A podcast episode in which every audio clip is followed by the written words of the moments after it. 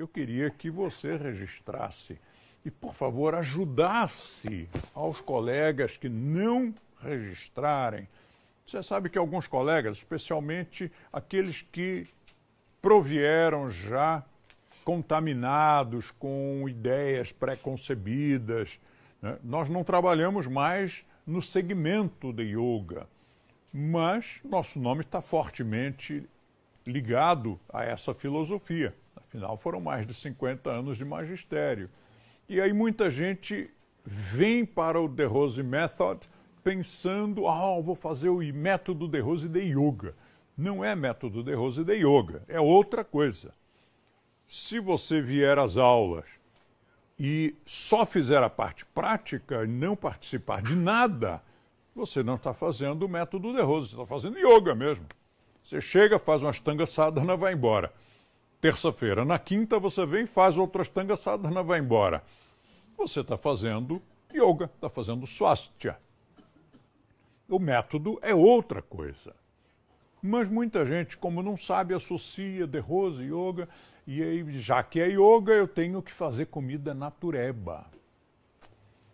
Isto, para mim, é o maior problema da minha carreira. Eu consigo fazer pessoas contorcer, virar de cabeça para baixo, te apoiar só na pontinha dos dedos, talvez até em menos dedos, talvez um dedo, talvez nenhum nós conseguimos fazer a pessoa meditar, que coisa incrível, mas nós não conseguimos fazer a pessoa entender que a nossa comida não pode ter nem gosto nem cara de comida natureba.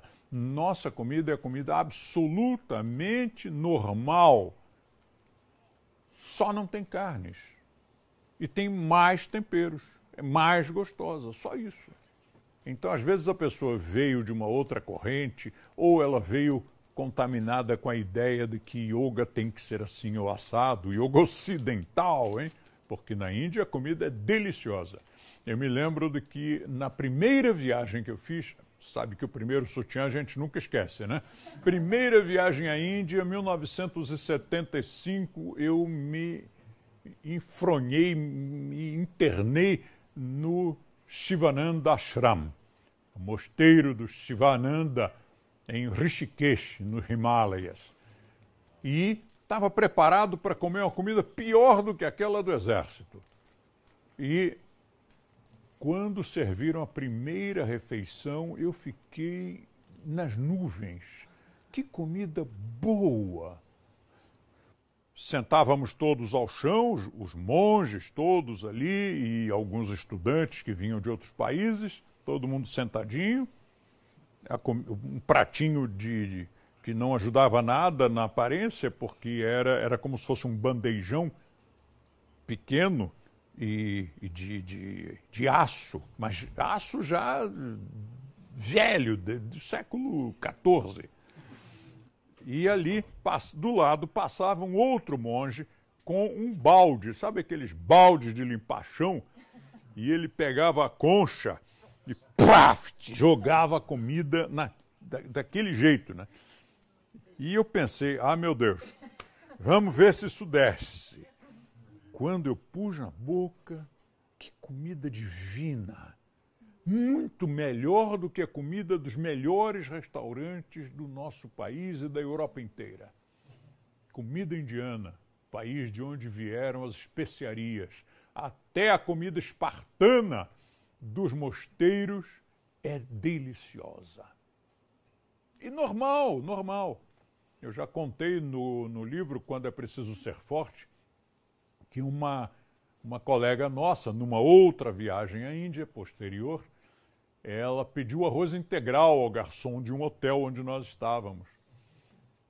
E o garçom trouxe o arroz que ele conhecia, né? E o único que, que você encontrava na Índia, que é o arroz branco.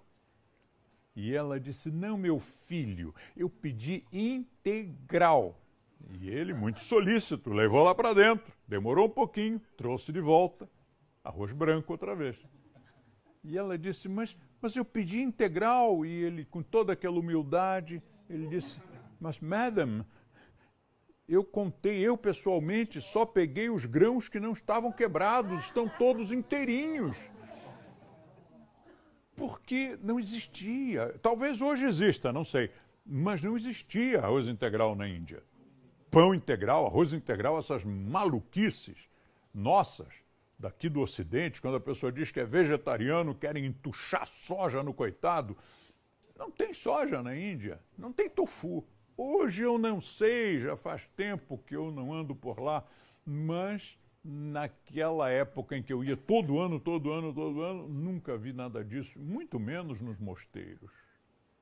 Nossa comida é comida normal, boa, gostosa, com aparência que atrai.